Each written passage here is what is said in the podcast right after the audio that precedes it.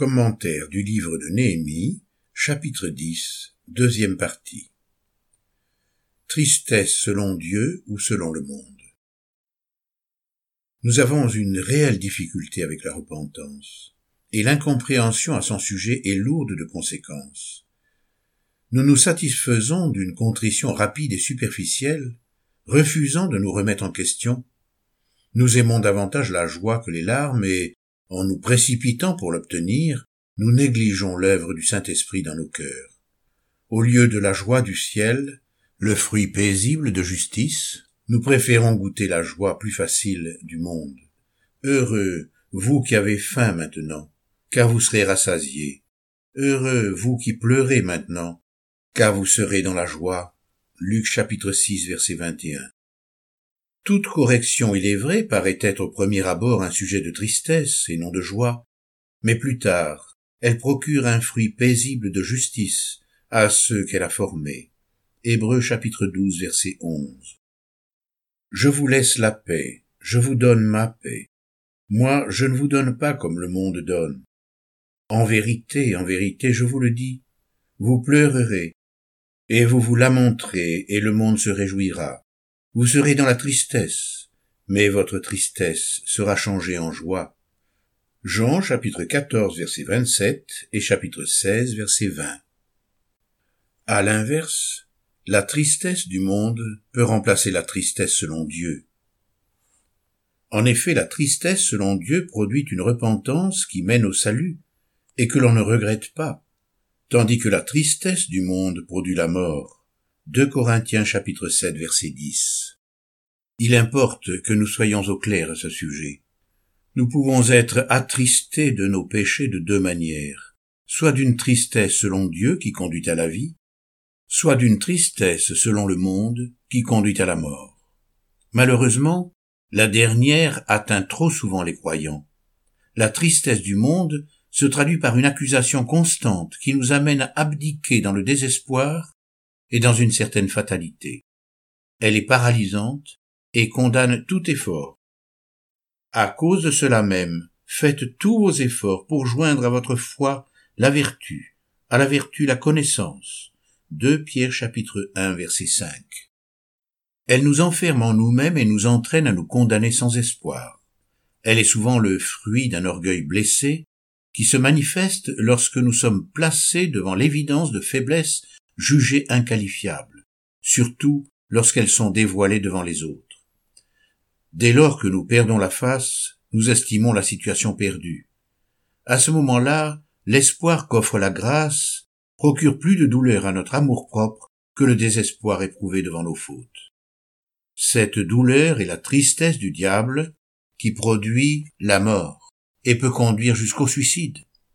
Cependant la crainte de passer à l'acte nous amène le plus souvent au suicide moral, fruit de cette condamnation de soi. Ainsi, un individu, une famille entière, voire toute une communauté, peut vivre dans ce climat de tristesse morbide. Dénonciation charnelle du péché. S'il existe une fausse tristesse et une repentance inutile, on distingue également une dénonciation du péché erronée et dangereuse, une vérité prononcée en dehors de la dépendance de la parole de Dieu et du Saint-Esprit procède du diable. Cette sagesse n'est pas celle qui vient d'en haut, mais elle est terrestre, charnelle, démoniaque. Jacques chapitre 3 verset 15. La dénonciation charnelle du péché de l'homme, l'analyse humaine qui tente de comprendre les raisons de nos malheurs et de nos souffrances, ne peuvent qu'enfermer l'homme dans son péché, L'Écriture affirme dans Jean chapitre 6 verset 63 que la chair ne sert de rien, que les tendances de la chair sont ennemies de Dieu, parce que la chair ne se soumet pas à la loi de Dieu et qu'elle en est incapable. On peut lire ceci dans Romains chapitre 8 verset 7. Voilà pourquoi elle ne peut qu'accuser, condamner et détruire.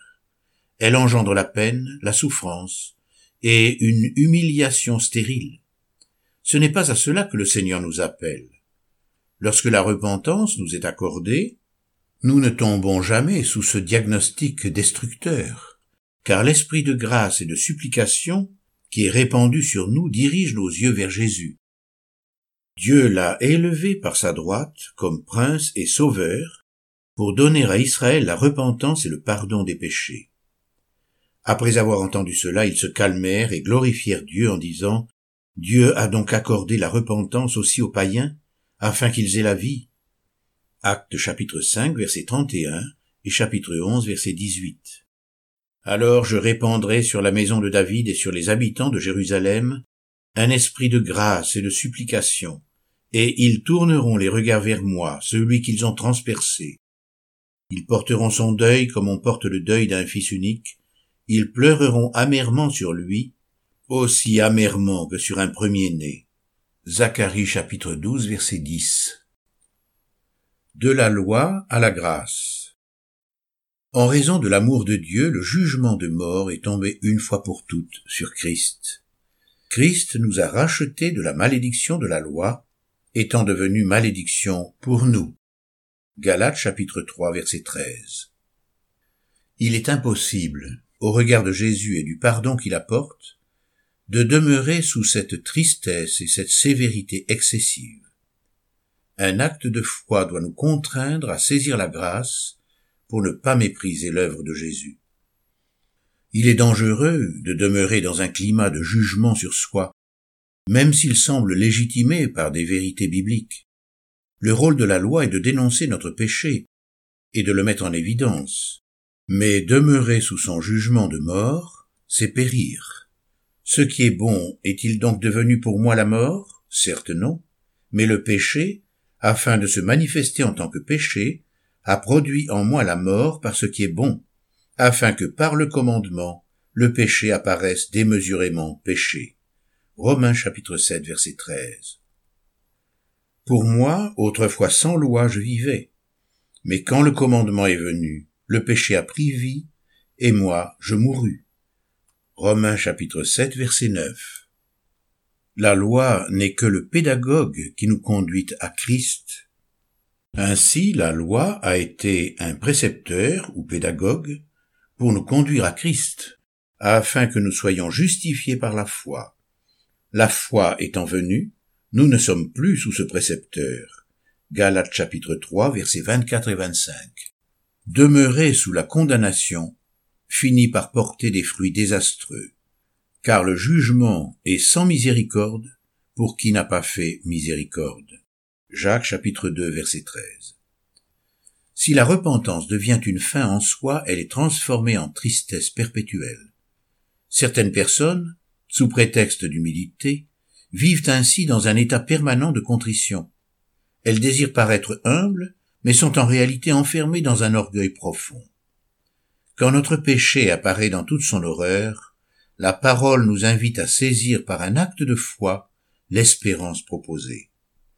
Malheureux que je suis, qui me délivrera de ce corps de mort? Grâce soit rendue à Dieu par Jésus-Christ notre Seigneur. Romains chapitre 7, versets 24 et 25. Le pardon est répandu dans notre cœur par le Saint-Esprit, dans la mesure où nous le saisissons par la foi. Discipline miséricordieuse.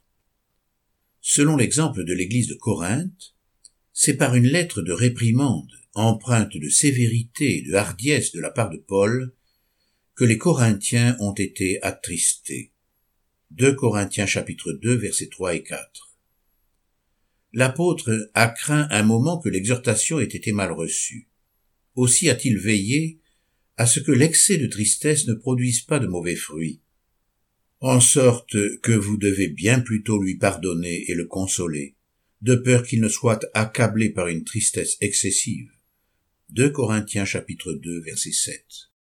Nous ferions bien de tirer instruction de cette attitude d'amour, nous qui sommes tellement enclins à juger et à condamner les autres avec sévérité. Malgré le laxisme ambiant, certains péchés, principalement d'ordre sexuel, sont honnis avec beaucoup de virulence dans l'Église, surtout quand le scandale éclate au grand jour.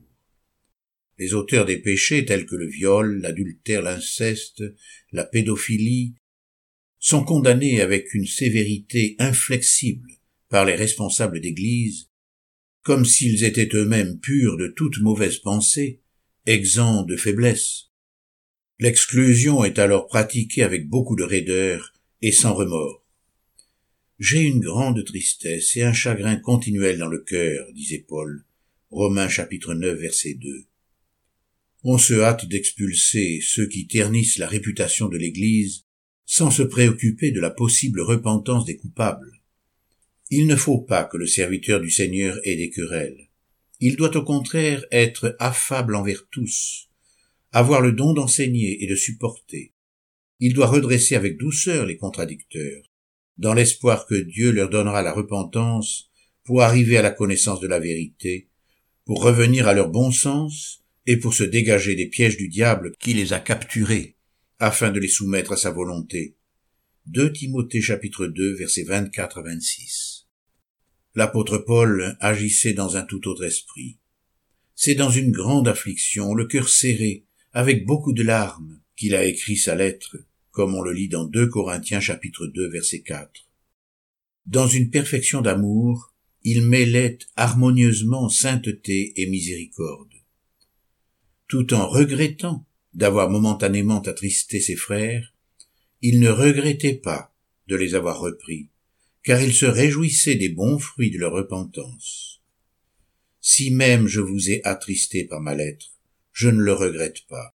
Même si je l'ai regretté, car je vois que cette lettre vous a attristé momentanément, je me réjouis à cette heure, non pas de ce que vous avez été attristé, mais de ce que votre tristesse vous a porté à la repentance, car vous avez été attristé selon Dieu, si bien que vous n'avez subi de notre part aucun dommage. 2 Corinthiens chapitre 7 versets 8 et 9. Il n'y a aucune joie à dénoncer le péché dans l'Église et à exclure un pécheur. L'expulsion d'un membre du corps de Christ est une amputation épouvantable, qui doit être vécue douloureusement lorsqu'elle doit être opérée. C'est pourquoi lorsqu'on a envisagé la possibilité d'un tel acte, et qu'on l'a vécu dans la souffrance de son âme, comme l'apôtre Paul, la joie est immense devant les véritables fruits de la repentance. L'apôtre Paul n'était pas un juge, comme Jésus lui-même ne l'a pas été, puisqu'il a dit Je suis venu non pour juger le monde, mais pour sauver le monde. Jean chapitre 12 verset 47. Sa prédication était une bonne nouvelle. Jésus prêchait la bonne nouvelle de Dieu et disait Le temps est accompli, et le royaume de Dieu est proche, repentez-vous et croyez à la bonne nouvelle. Marc chapitre 1 versets 14 et 15. Sommes-nous plus grands, plus saints que Jésus?